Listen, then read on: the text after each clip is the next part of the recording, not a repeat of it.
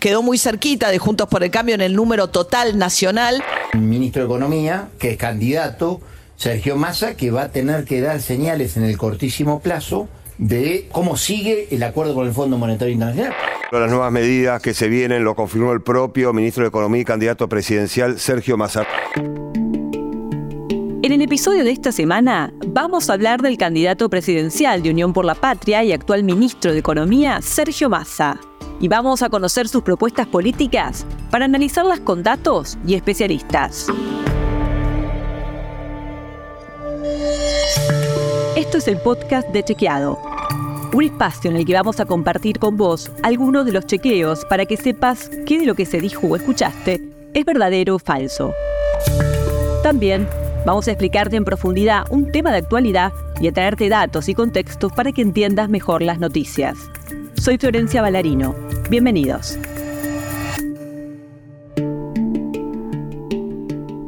Se vienen las elecciones generales del 22 de octubre y desde Chequeado analizamos las plataformas electorales presentadas por los candidatos a presidente Javier Milei, Patricia Bullrich y Sergio Massa para saber qué proponen en cuatro temas claves del debate público: economía, educación, salud y seguridad. Esta semana vamos a indagar en los planes de Massa sobre el equilibrio fiscal, el tipo de cambio, los salarios, la seguridad y el sistema de salud. El candidato por Unión por la Patria planteó cuatro pilares macroeconómicos para la Argentina que viene. Orden fiscal, superávit comercial, acumulación de reservas y desarrollo con inclusión. Así lo indicó durante una entrevista con el canal Crónica TV. Escúchalo. Nuestro mensaje tiene que ser trabajo, producción y educación. Y esa, esas tienen que ser los tres pilares. Digamos, yo planteo cuatro pilares macroeconómicos para la Argentina que viene. Orden fiscal, superávit comercial, acumulación de reserva para sacarnos el fondo de encima y, digamos, desarrollo con inclusión. O sea, juntamos reserva pero que riegue sobre la gente. Gabriel Rubinstein, viceministro de Economía, aseguró en un seminario organizado por la Universidad Torcuato de Itela que el gobierno está intentando enviar un presupuesto 2024 con superávit fiscal y consideró que el orden fiscal es un requisito para una macroeconomía ordenada. Vamos a los datos. El año pasado, la Argentina terminó con un déficit fiscal primario, que no tiene en cuenta el pago de los intereses de la deuda pública, equivalente al 2,4% del PBI. Sin embargo, en los dos primeros trimestres de este año, las metas fueron incumplidas. Entre enero y marzo, el déficit primario superó en un 56% el objetivo planteado. Y entre abril y junio, el país acumuló un déficit de más de 1.800.000 millones de pesos. Frente a este escenario, Ariel Melamut, consultor independiente especializado en análisis presupuestario, explicó, la Argentina debe avanzar hacia el equilibrio fiscal, pero este no es un objetivo que pueda alcanzarse el próximo año, porque esto significaría generar un ahorro de 4,5 puntos del PBI, lo cual es inviable. Hablemos ahora del cepo cambiario. La medida comenzó en 2011 durante la gestión de Cristina Fernández de Kirchner del Frente para la Victoria y fue aplicada nuevamente en 2019 bajo la administración de Mauricio Macri de Cambiemos. Luego las restricciones fueron aumentando durante la actual presidencia de Alberto Fernández. En la plataforma electoral de Unión por la Patria no se hace alusión a la administración del cepo cambiario. Tampoco más habló explícitamente sobre ese tema, aunque en una entrevista con el programa Dos Voces del canal Todo Noticias dijo esto. Recordémosle a la gente que el fondo pedía 100% de devaluación cuando inició la negociación hace tres meses, esa que ustedes decían, ¿qué pasa? que se estira? Arrancaron pidiendo 100% de devaluación, después se plantaron en una devaluación de exigencia de 60%, finalmente, digamos, el acuerdo al que arribamos y que va a generar que la semana que viene tengamos casi 8 mil millones de dólares de desembolso, digamos, cerró en una negociación del 20%. Si el 20% metió toda esta incertidumbre, imagínese el 100%, que por otra parte, y me parece importante remarcarlo, es lo que dice Bullrich que va a ser el 10 de diciembre cuando dice que va a levantar el cepo, es una devaluación del 100%.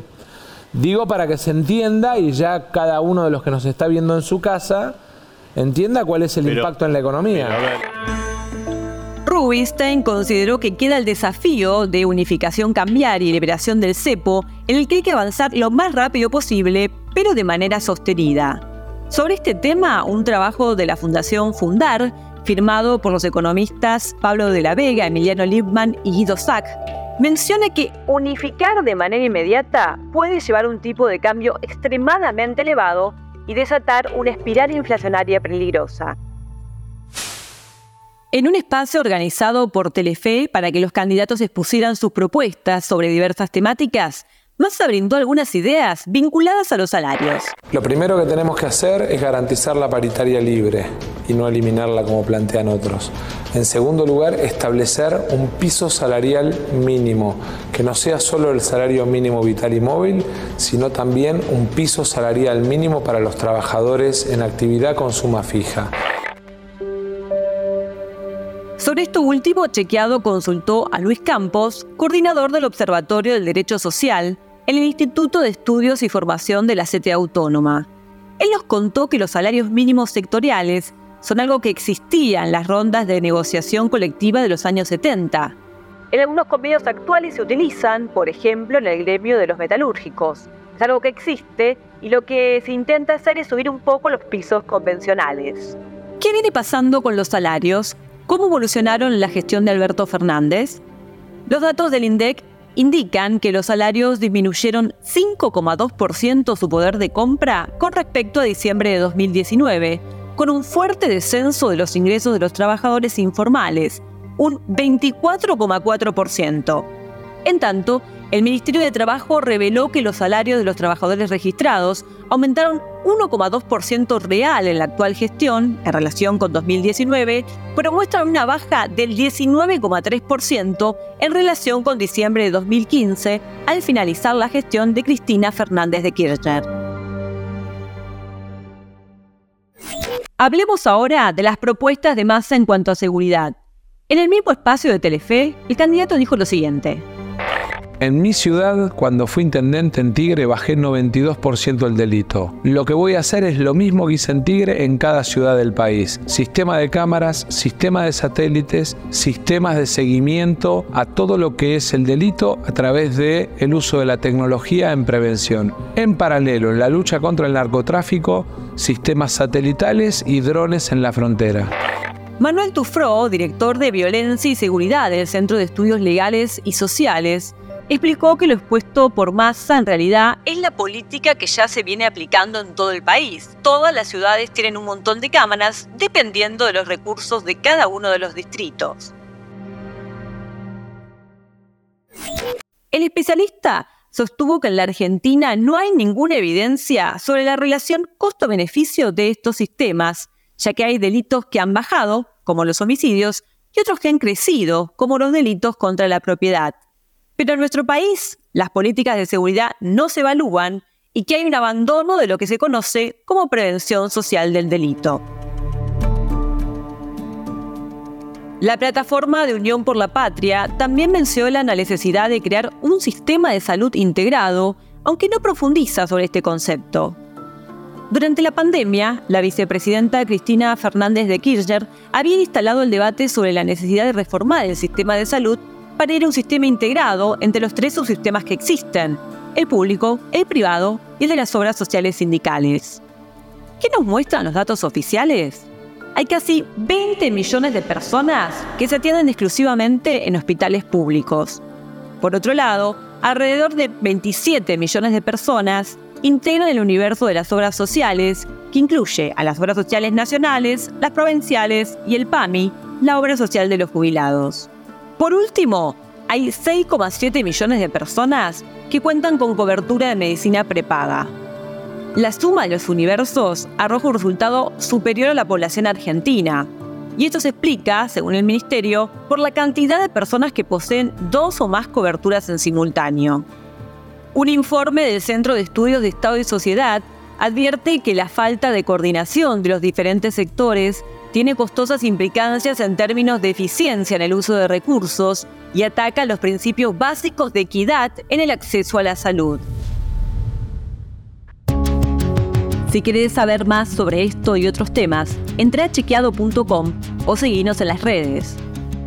Si tienes una idea o algún tema del que te gustaría que hablemos en un próximo episodio, escribinos a podcast.chequeado.com.